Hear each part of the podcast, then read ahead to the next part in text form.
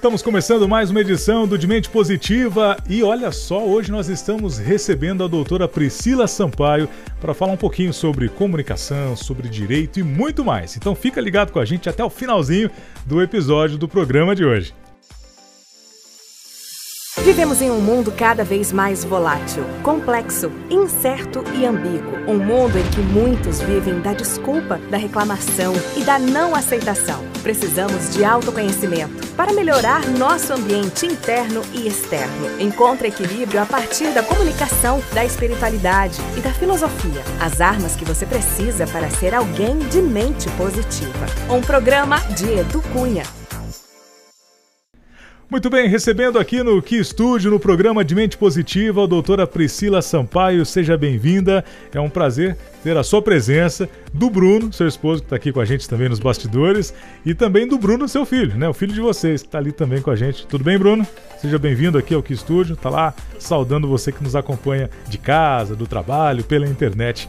Seja bem-vinda, Priscila. Muito obrigada pelo, pelo convite, né? Pelo programa, meus parabéns. É uma honra muito grande estar aqui com você hoje, com vocês também, falando um pouquinho, né? Do que você, na verdade, né? Sobre um, um pouquinho da minha trajetória, né? Enfim, fico à disposição. Exato, perguntas. é isso mesmo. O papo de hoje é exatamente sobre isso. A gente falar um pouquinho sobre a sua trajetória e, e pensar assim, para quem está nos assistindo, como o foco do programa é tratarmos da comunicação e, e sempre de uma maneira positiva, né? Como é que a, a comunicação ela está envolvida em vários setores da nossa vida? E aí a gente pensa, bom, a Priscila é advogada, né? E como é que, se, como é que a Priscila se tornou uma advogada, né? Qual, qual que é essa trajetória e aí, quando a gente fala que hoje você é uma pessoa formada, já tem né, a sua trajetória estabelecida na, no direito, na advocacia, quais foram os passos para que isso pudesse né, ser alcançado? E também contar para a gente hoje quais conquistas que você tem né, na sua carreira, que eu sei que não são poucas. Pudesse compartilhar é, isso com a gente. Estamos na batalha ainda, né? Mas enfim, é, na verdade a comunicação, né? É, quando eu escolhi o direito desde pequena, né? É, na escola, enfim, tinha algum problema, eu queria solucionar, resolver, defender. E é claro que na época ainda não tinha decidido que eu gostaria de ser advogada, né? Mas era um perfil, né, desde, uhum. Desde pequena. E, e aí concluí o ensino médio, né? Aí desde então, é, antes, na verdade, de, de, de, optar por ser advogada, eu tinha também o desejo de ser professora, hum. né? Então, minha mãe é professora, então, na verdade, veio por conta dela. Sempre participando de, de eventos da escola, sempre me dediquei aos estudos desde pequena. É, sempre gostei muito de ler. E tive uma oportunidade aos 12 anos de idade, eu até falo que eu sou fruto da oportunidade, né? Filha da oportunidade de estudar numa escola de inglês. Ganhei essa bolsa, porque na época minha mãe não tinha condições de, de pagar. Uhum. É, fui para essa escola, fiz o curso, me formei né, uh, nesse curso particular de, de inglês. E aí fui procurar meu primeiro emprego em uma outra escola, fui admitida como secretária. Dali é, fui promovida ao cargo de professora dessa escola de inglês, depois de um ano e meio e decidi seguir efetivamente o meu sonho, que era cursar a faculdade de Direito. Então, através do meu trabalho nessa escola de inglês, comecei a estudar, prestei a, a prova, a, na época foi ali em São João da Boa Vista, no IFEOB. Uhum. Cursei os cinco anos de Direito, não foi fácil, porque eu trabalhava o dia todo, saía dali, já ia para a faculdade. Mas, enfim, é, isso na verdade só dá mais gosto para a gente, né? Quanto mais trabalho, mais árduo o caminho, né? A vitória é sempre maior. Sim. Então, dali consegui me formar, né? Com bastante dificuldade, porque trabalhar, estudar, trabalhava o dia todo, dali, dali já ia para a faculdade.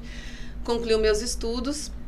Junto, acabei me casando, né? Que foi o último ano da faculdade. Então, dali prestei o exame da OAB, porque embora você faça os cinco anos, você não, não já não sai com a qualificação para advogar. Você tem que prestar hum. um exame, e é um exame bastante difícil. Dali prestei o exame, é, graças a Deus passei no exame e comecei a exercer minha profissão.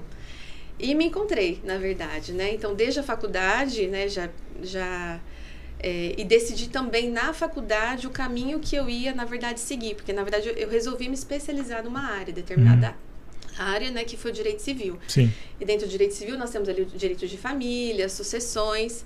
E hoje nós trabalhamos muito também com direito imobiliário. Então, é, foi uma sequência, né? De, de, de traje uma trajetória, de faculdade, depois pós-graduação. E até hoje, Edu, a gente estuda, né? O direito é uma área uhum. que você opta quando você escolhe, é estudando a vida toda. Não fica né? parado. Não, não fica parado. Eu queria até, Priscila, é, com licença, voltar um pouquinho nessa linha do tempo para a gente esmiuçar um pouquinho mais. Eu achei bem interessante quando você falou que foi concedida a você uma bolsa de inglês, é. né? E daí você foi de bolsista a professora numa, Isso, numa outra escola. Numa outra escola. E, e, quanto tempo você teve de, de estudo? Como é que foi? Porque eu tô pensando aqui agora, por exemplo, tem muitas pessoas que nos assistem aqui que fazem inglês até hoje, ou têm vontade de fazer e tudo mais. Que idade você tinha? Quanto tempo você dedicava de estudos diários ou semanais? Até chegar ao ponto de se tornar uma professora do idioma, porque, pelo que você narrou, você não teve uma trajetória internacional, não, né? não já para ter essa competência, né, é. de instruir, né? Então deve ser muito legal. É. Conta pra gente. Com, Fiquei com... curioso. Comecei aos 12 anos de idade, uhum. né? É, fiquei nessa escola até os 18. Foi quando eu fui procurar meu primeiro emprego em uma, em outra escola. Aí já fui admitida com o cargo de, professor, de secretária. Uhum. Depois de um ano e meio, então com menos de 20 anos, eu estava dando aula de Puxa. inglês nessa escola. Olha só. Então, e mesmo professora, continuei estudando. É uma trajetória é, também não que não para, né? Sim. Se aperfeiçoando. E eu tive a oportunidade também, embora não tenha tido a vivência no exterior, de trabalhar com estrangeiros. Então, nessa escola, nós tínhamos um irlandês, uma alemã. Então, uhum. eu consegui, né? é, ter todo esse contato também, embora não, não tenha tido essa oportunidade de, de, morar fora, né? Ainda é um sonho que eu preciso concluir, né? Mas eu tive essa oportunidade, o que me acrescentou muito, me enriqueceu bastante. Ah lá, Bruno, só uma dica, hein? Doutora Priscila quer morar fora. Passear agora. Um mês, é, uma, semana. uma semana, 15 dias, três meses. e daí a gente está falando dessa, desse trabalho no inglês, fazendo a faculdade junto. Junto. Né? Então era, devia ser bem puxado, né? O dia todo Bastante. na escola, à noite na faculdade. Exatamente. E sobrava tempo para dormir, assim? um pouquinho. É. Porque eu chegava meia-noite, sete horas eu já tinha aluno, né? É. Então era bem corrido, mas é uma trajetória que realmente valeu a pena, me fortaleceu bastante. E eu tento também para passar isso para outras pessoas, para os meus filhos, né? Que você uhum. tendo dedicação, né? É, seriedade, persistência, você consegue alcançar os seus objetivos, né? Então. É, e eu imagino também é, que o direito ele é, imagino não, né? É, dá para dá para ter essa noção clara. É bem complexo, porque você tem muitas leis, é muito amplo. Imagino que na faculdade também é, as matérias sejam bem abrangentes, né? Para depois você se especializar em algo ali distinto.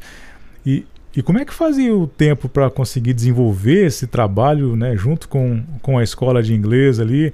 A, a comunicação, acredito que também tem grande é, parte disso, né? Você conseguir assimilar e também conseguir reproduzir isso que foi compreendido. Sim. Qual era a técnica de estudo, de estudo da doutora Priscila? da estudante, né? Eu sempre me preparava para as aulas né, de uhum. inglês, mesmo que eu já tinha da, lecionado aquela aula, eu me preparava. Eu ouvia aquele CD, então assim, a minha vida era de estudo, né? E mesma coisa para a faculdade.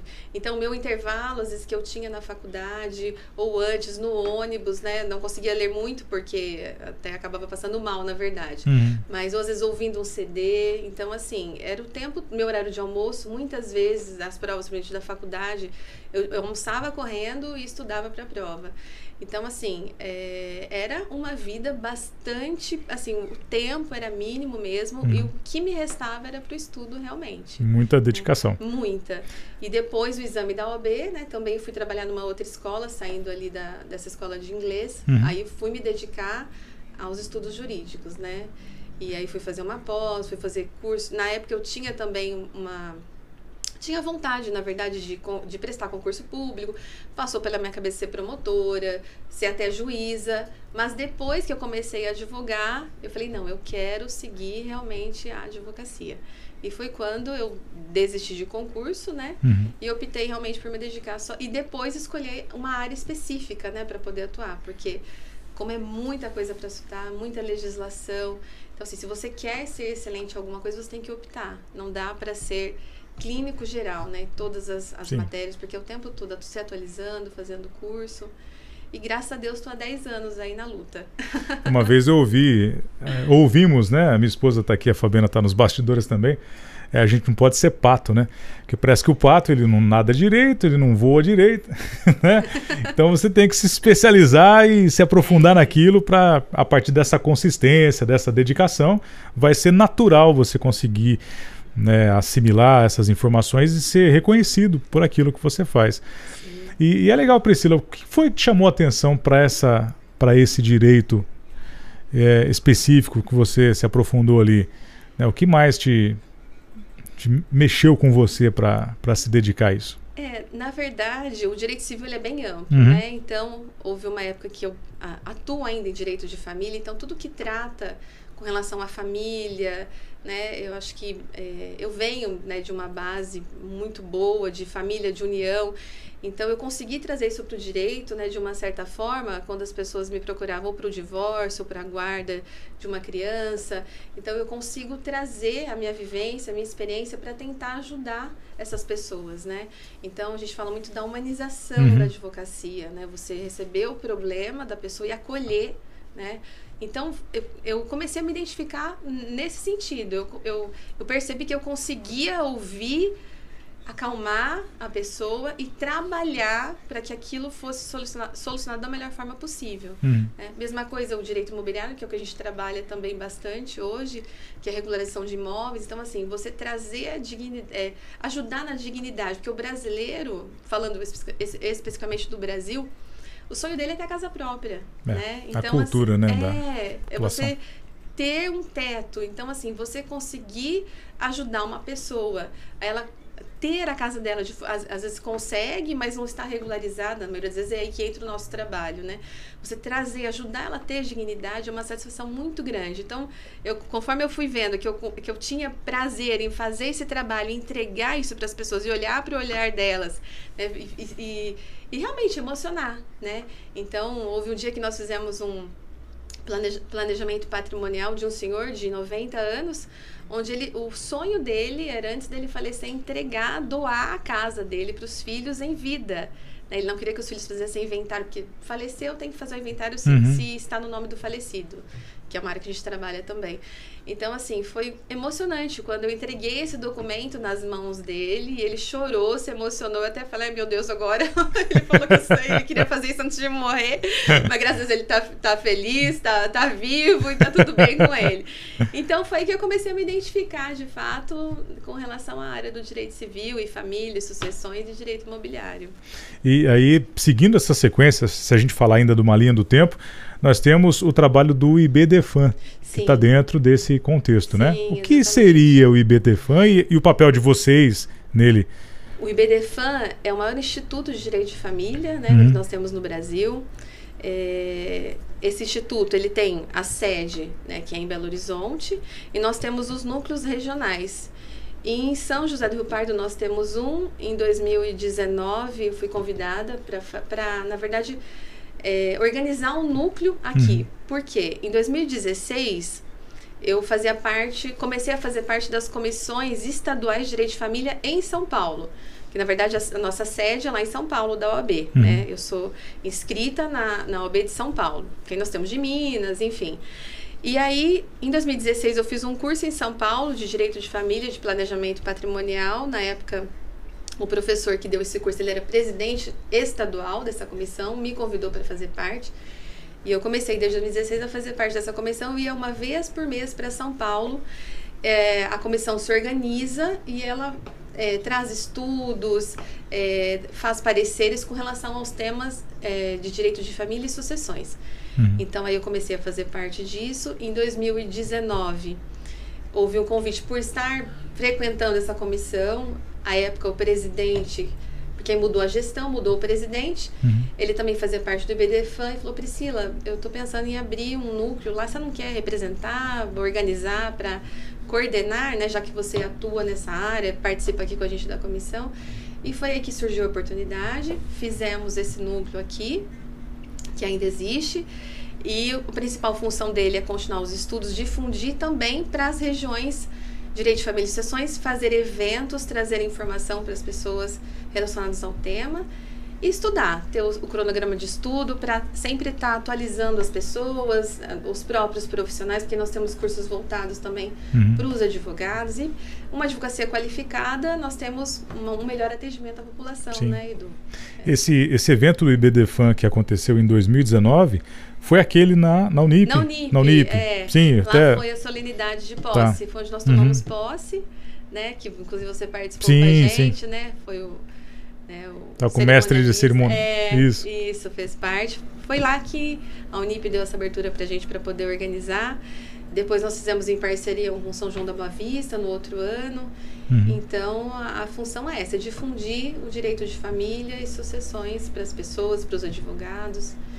E, e, também esses eventos nós podemos é, sempre é, conciliar é, eventos beneficentes também. Nós temos essa opção que eu acho muito importante né? Sempre que tiver um, quando nós temos essa disponibilidade uhum. em ajudar alguma instituição, então isso também faz parte do nosso trabalho.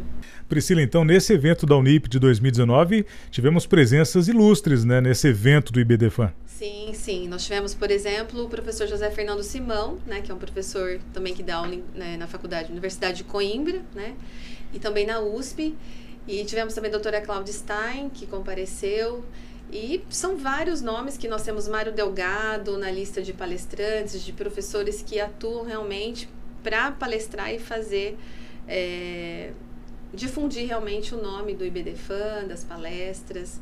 Então são pessoas realmente renomadas que fazem parte. E que bom, né, trazer para São José do Rio Pardo, para nossa região, para a universidade também, essa oportunidade, né, dos sim, estudantes sim e através dessa captação, dessa capacitação deles e também dos advogados já né, constituídos, né, poderem realmente colocar todo esse, todo esse conhecimento em prática para a nossa região. Isso aí beneficia demais, né? traz realmente o desenvolvimento para a nossa cidade e região. É, nós tivemos presenças também, por exemplo, o Dr. Will, que é o juiz daqui da comarca, uhum. compareceu.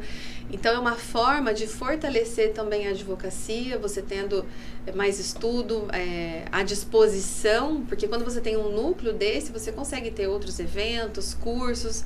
Enriquecer mais, né? E, e, tendo uma advocacia qualificada, nós prestamos um serviço melhor, né, aos cidadãos. Né, e aí, falando do cidadão, já lembrei aqui da OAB, Sim. e a gente pode ir mais a fundo, então, nessa questão da OAB. Ela tem uma administração, uma coordenação que é renovada a cada três anos, é isso? Isso, isso mesmo. Em cada cidade. Isso. Né? Para São José do Rio Pardo, então, vocês estão dentro dessa nova gestão. Isso, a doutora Evelise, né, que foi a, a chapa que venceu agora, e a convite dela e dos demais membros fui convidada para coordenar o núcleo da Escola Superior de Advocacia, que também voltada para estudo, né? Uhum. Então tem tudo a ver também com o IBDFAN, eu sou vice-coordenadora do núcleo, a doutora Carolina Mocarzel De Luca é a coordenadora do IBDFAN, então, na verdade, a doutora Evelise, que é a atual presidente né, é, dessa gestão, me convidou para coordenar essa Escola Superior de Advocacia, que também é voltada para estudos para advogados. Então, vai casar também com o que eu já venho fazendo né, pelo IBDFAN. Uhum. E eu gosto né, bastante de proporcionar o um estudo, de, de ter essa oportunidade também, porque quando a gente proporciona, a gente aprende também, né? É, e vai ser muito bom, se Deus quiser, temos aí bastante projetos para esse próximo triênio. A gente fez uma, um bate-papo prévio aqui antes da, dessa nossa gravação e me lembro que você estava trazendo mais detalhes sobre a, a Escola Superior de Advocacia. Os cursos que ela oferece, as graduações, as pós-graduações, Pós, né? Isso. E especificamente para nossa região, é dedicado a algum tema né, da região ou não? Ela é aberta, ampla? Como funciona? Na verdade, a, a principal ideia é nós fazermos uma pesquisa com os colegas advogados, uhum. porque na verdade ela abrange não só São José, mas como a região. Então, é, a ideia seria enviar um e-mail né, para o pessoal, para os colegas advogados, saber o interesse, para nós direcionarmos esses estudos.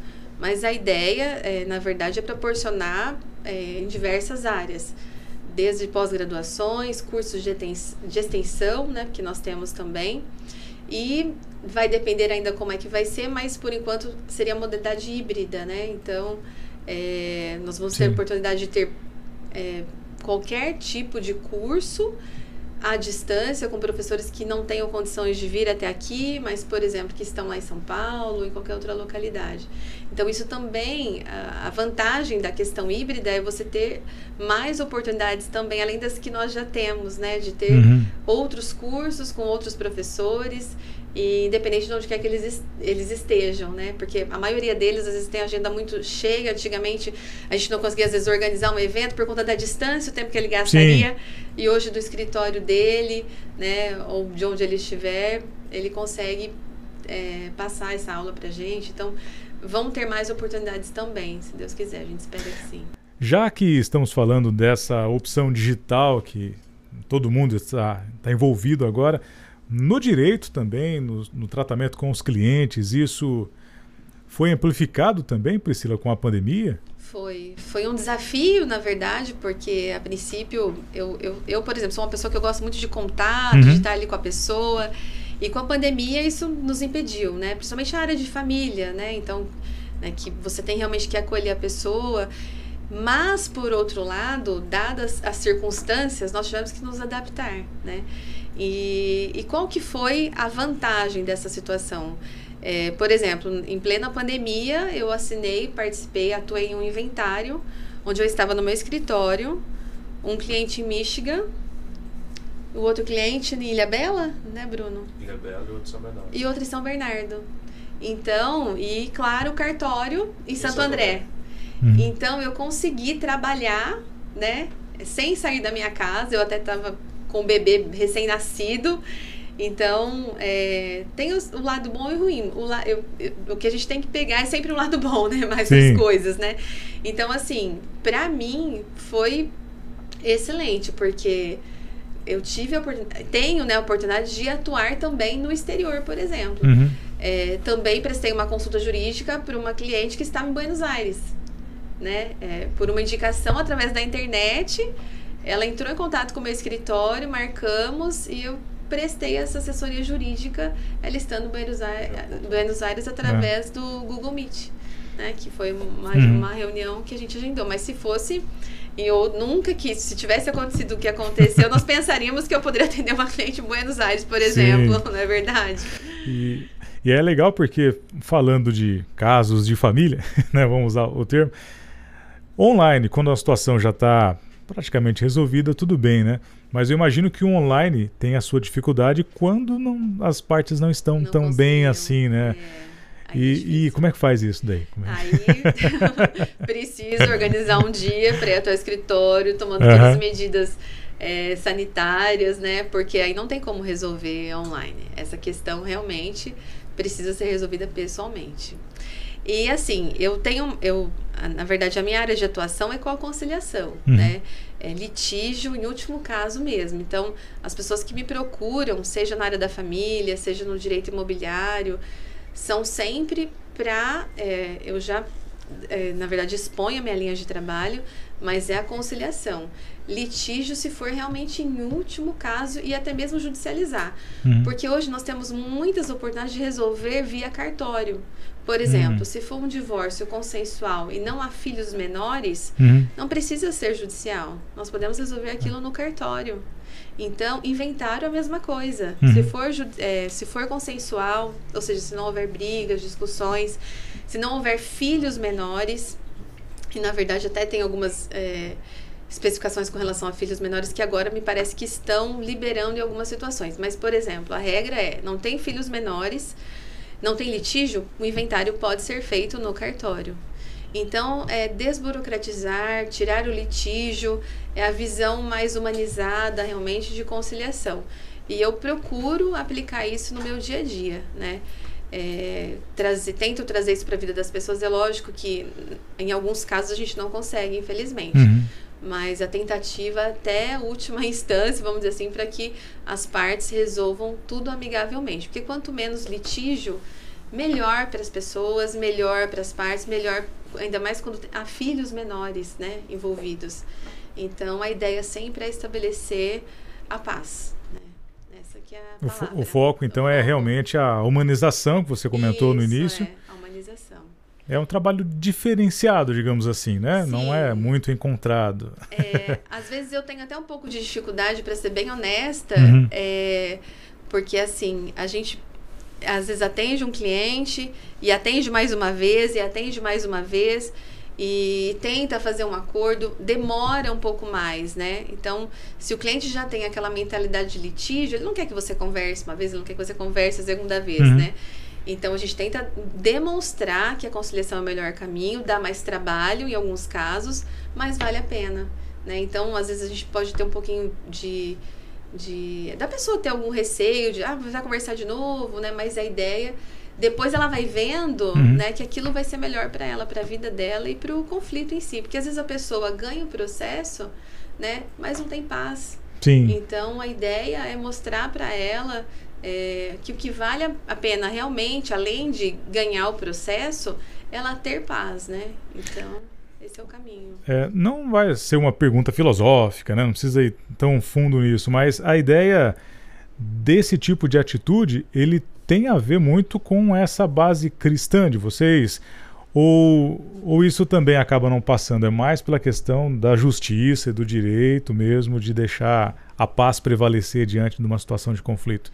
Eu- Ou, ou vocês realmente É, eu deixam isso em evidência? É, na verdade, é claro que quando você fala cristã, né, é Uhum. bem generalizado. Sim, Sim. eu posso responder com, com maior sinceridade que Uhum. sim, vem dessa minha base, né, de, de, de conciliação, de, de, na verdade, querer que as pessoas se resolvam da melhor forma possível. Você fala, Ah, Priscila, mas você é a favor do divórcio? Eu não sou a favor do divórcio. Uhum. Mas em algumas situações não tem o que ser feito. E, e as pessoas precisam resolver aquela situação. Sim.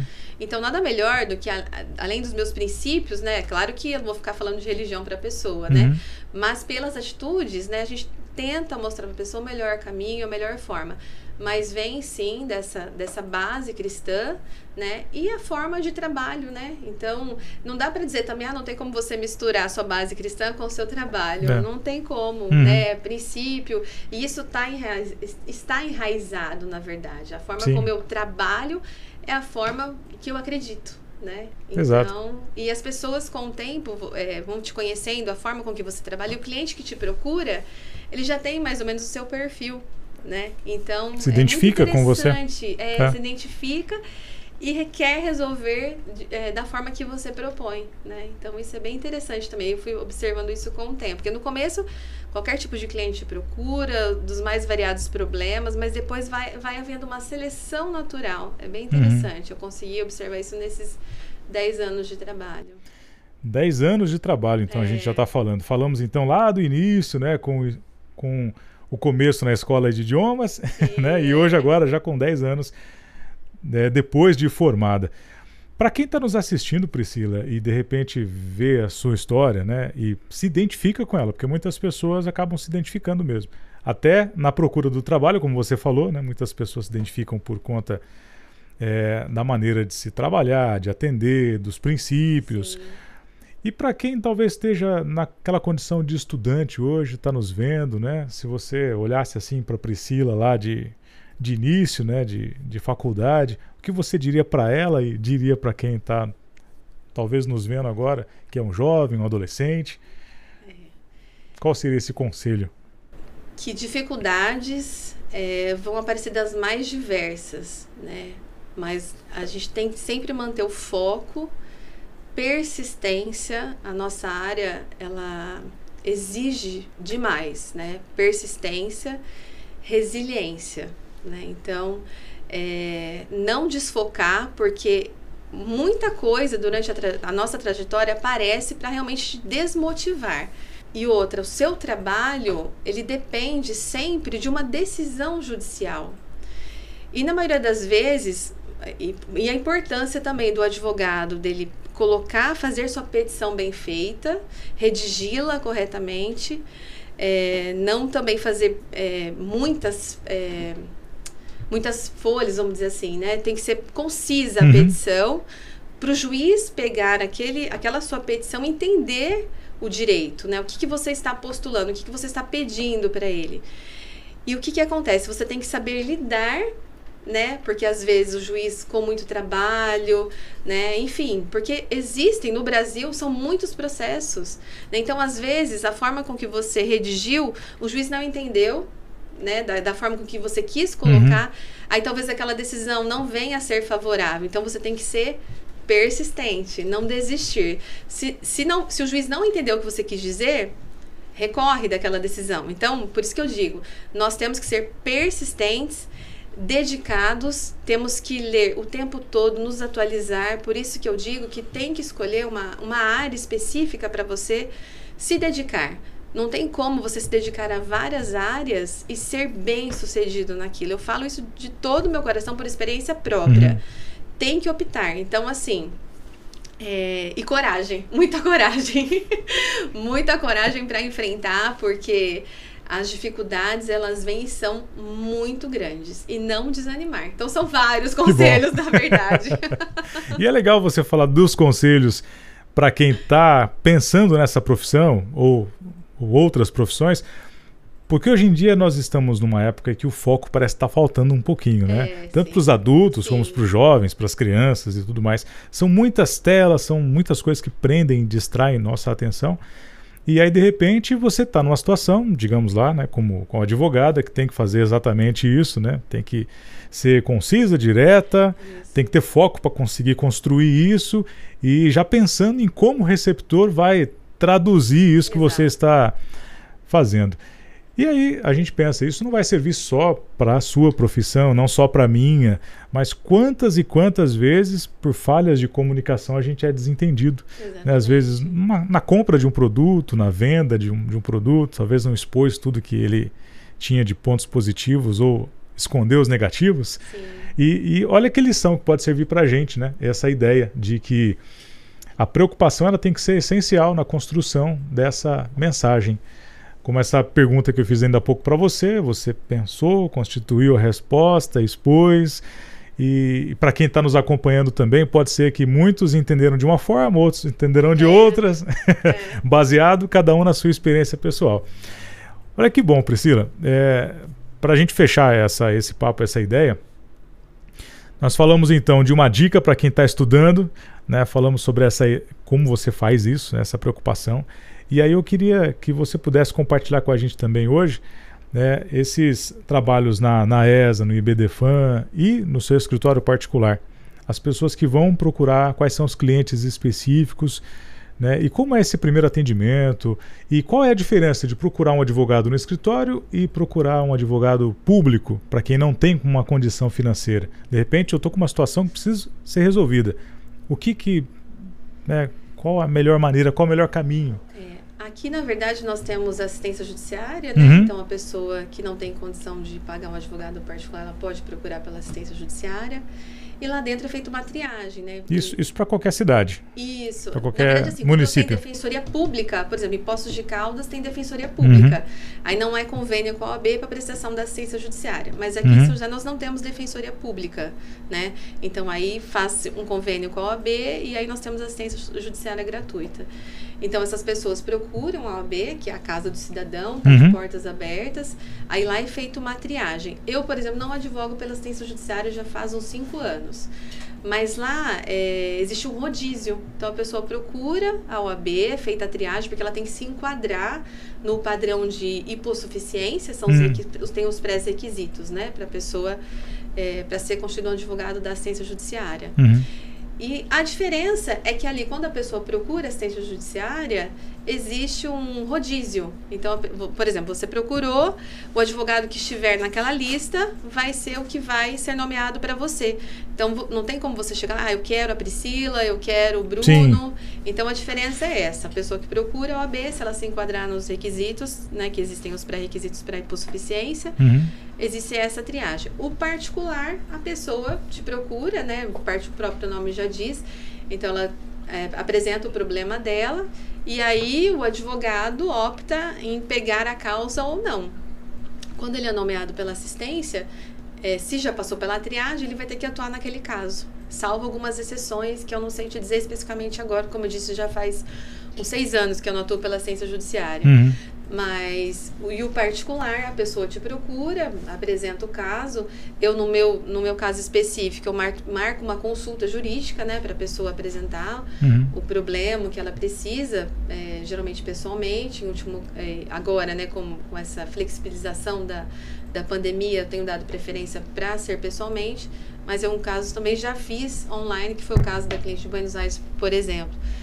Mas aí a pessoa apresenta o problema, a gente faz um estudo daquela situação e apresenta para ela a solução, o caminho que tem, que tem de ser seguido, né? Então, basicamente seria essa a diferença. Legal, é bom porque a, a importância de mostrar esse caminho, porque quem já está ali no meio envolvido, trabalhando, às vezes pode parecer que ah, é um caminho simples, é só fazer isso. Mas pode ser que essa informação detalhada assim faça diferença para quem está nos assistindo. Sim, pode sim. ser que né, seja esse essa esse insight que estava faltando. Ah, é assim, é esse é o caminho, é o melhor momento. Priscila, quando a gente fala a advogada, né, a gente já está colocando ali, né, uma mulher que é advogada. Os passos foram muitos e difíceis, não foram fáceis para chegar até aqui. A gente falou da sua trajetória inicial ali, você vinha da zona rural estudar na cidade? Sim, sim. De onde mesmo? Do Sítio Novo. Do Sítio Novo. Para quem é aqui Rio Pardense sabe, não é, é perto não, é. né? É longe. É para lá do Caçuce. É, bem longe. É outra região. E aí, toda essa dificuldade, né, esse, esse passo a passo para hoje conseguir né, cargos de relevância na OAB local, também no IBDFAN. Parece que foi fácil, né? Hoje a gente já está falando com você formada, com 10 anos de profissão, mas como é essa posição da mulher na advocacia hoje? Como é que você, como representante, né, uhum. também desse grupo, fala em nome delas? Bom, é, hoje eu percebo, é, assim, a classe em si, né, a própria OAB, nós tivemos uhum. agora as eleições da estadual, depois de 90 anos de, de entidade, né, de instituição, nós temos a primeira presidente eleita, que foi a doutora Patrícia Vanzolini, que é a nossa presidente estadual, né, de 90 São Paulo. Anos. 90 anos de OAB e a primeira vez uhum. que uma mulher foi eleita. Então, é uma inspiração para nós, né, na verdade, uhum. porque uhum. eu, como mulher advogada, mãe, esposa, filha, irmã, né? Sim. Então, são várias atribuições né, uhum. que nós temos aí para tentar conciliar o home office junto, né? Porque as crianças não iam para a escola e eu tinha que resolver as questões do trabalho, de casa. Então, assim, é, é um orgulho ao mesmo tempo dizer, né, ser mulher e advogada uhum. e mãe, porque eu nessas situações realmente que eu vi a força que nós temos, né? Então, é, ao ver também a doutora Patrícia sendo eleita, aqui na nossa subseção é mulher também que está, que foi eleita, né? É, aqui em São José do Rio Pardo. A CASP também, que é a, a Caixa de Assistentes Advogados né, do Brasil, também foi a primeira mulher eleita é, na OAB. Então, assim, é um orgulho muito grande e vivenciar isso né, é, mostra mais ainda a nossa força. E tive também alguns momentos em que sofri um certo preconceito por ser mulher. Uhum. É, uma vez fui é, tentar fazer um acordo, ah, mas o fulano está agindo dessa forma porque você é mulher, né? Um exemplo. Uhum. Então, assim, a gente sempre tem que demonstrar mais, né, que nós somos capazes, que nós temos é, força de enfrentar a situação, né? Então, é, eu falo com muito orgulho, né? É uma grande honra para mim ser mulher e advogada. É, não tem como fechar os olhos e dizer que essa diferença não existe na sociedade, né? Porque é. você acabou de falar, 90 anos e é a primeira vez que tem, que tem. uma advogada. E, e aqui para a nossa região também, essa referência toda que acaba se desenvolvendo aos poucos. E aí nós pensamos no home office, que você disse ainda sobre. É bom trabalhar de casa, né? Tem os lados positivos, tem os pontos positivos. Mas também tem aquela dificuldade. Você estava atendendo cliente no Japão, né? Você Sim, comentou. 5 horas da manhã aqui. É. 5 da tarde lá, é. e os filhos ali por perto. É. como, como lidar com tudo isso? É. Né? Então, assim, é, o nosso cronograma sempre acaba acontecendo sempre bem antes, né? Então, por exemplo, se eu tenho um horário agendado 8 horas da manhã, minha, minha rotina já tem que começar às 5 para eu deixar as crianças prontas, arrumadas. Uhum. Agora começaram a pré-escola, então fica um pouquinho menos complicado, mas esses dois anos foram bem difíceis mas foram superados, né? Então eu posso falar assim uhum. com orgulho que meu escritório não parou, né? Graças a Deus, né? E ao nosso trabalho, é, mesmo com todas as dificuldades, todo mundo, muita gente reclamando, mas o nosso escritório, graças a Deus, ele continuou. E nós continuamos com o nosso trabalho com excelência, né? Como eu disse para você, eu tive que estender mais, né? Então, às vezes, tinha que acordar mais cedo uhum. para deixar organizado para aquele horário né? E, e, e, a família, né? O Bruno sempre me ajudando, o Bruno Gabriel, que é um pouco maior, já consegue entender e ajudar com o menorzinho, que agora vai fazer dois anos, né? que é o bebê da pandemia também. Tudo junto. Mas graças a Deus conseguimos, estamos superando, né? Uhum. E o que é mais, assim, o que eu posso dizer com bastante orgulho também é que durante todo esse tempo de profissão, Edu, é, nós conseguimos transformar a vida das pessoas, né? Que nós atuamos. É, ainda que eventualmente não tenha tido êxito em algum processo, né? Porque isso acontece. Sim. Isso faz parte, né, do nosso trabalho. Uhum. Tem processos que você ganha, tem processos que você perde, né? E ainda assim, né, a gente consegue trazer para aquelas pessoas, para o cliente, né, uh, é, atender o que ele precisa, né? E na maioria das vezes eu vejo assim no olhar né, a importância da nossa profissão, da nossa atuação como advogado, mas mais do que isso, como ser humano, né? Então, é uma profissão que você consegue realmente é, ver o fruto daquele trabalho e modificar a vida da pessoa, né? Nós tivemos um caso, por exemplo, é claro que eu não vou citar nomes, mas uma pessoa estava para perder o imóvel dela, né? E quando a gente conseguiu reverter aquela situação, né? É como eu disse para você, nós trabalhamos na, na questão da regularização, o sonho da pessoa é ter o imóvel dela. E nesse caso a gente atuou defendendo, né, porque ela ia perder o imóvel efetivamente, no, isso já em processo judicial. Então, assim, nós sofremos junto com ela até a decisão, quando seu seu 10 horas da noite, eu liguei para o cliente 10 horas da noite. Então, assim, é uma satisfação, assim, imensa, sabe? Não é... É, você pode ver o brilho nos meus olhos, não é Sim. só dinheiro. É a realização sabe? profissional, é pessoal. Exatamente. Sim. As duas coisas andam juntas, realização profissional e pessoal. Então, isso não há dinheiro, honorários que paguem. e, é, e é importante essa observação da realização pessoal, porque na área da tecnologia, nós ouvimos muitas vezes, por exemplo, no meu caso, como locutor, apresentador, ah, você vai ser substituído pelas vozes artificiais. E realmente, tem muitos trabalhos que eu deixei de fazer porque o cliente optou por uma voz artificial.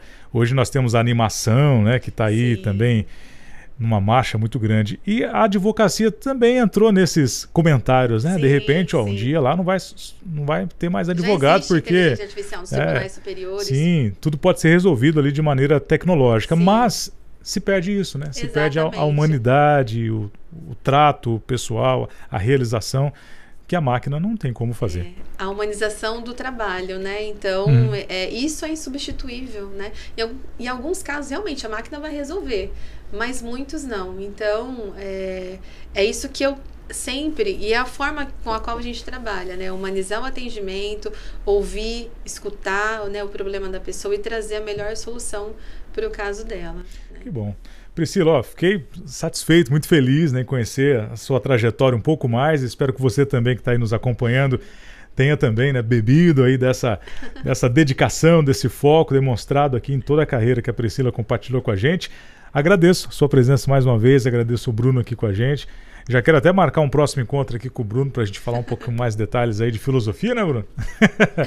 e também sobre as questões imobiliárias que são importantíssimas nesse momento que a gente vive, não só para São José, mas para toda a região. Casos como esse, já que a gente está falando de imóveis, tivemos aí, por exemplo, declaração do presidente falando que as pessoas habitaram um lugar que não era apropriado e de, repente vem a chuva, a casa cai, né? Então temos tantas questões ali, né, que podem ser discutidas e abordadas com esse olhar né, jurídico aqui do, do direito para estar tá nos auxiliando também. Né? Sempre, o Bruno pode trazer para a gente essa, essa contribuição. Vamos marcar aí um dia.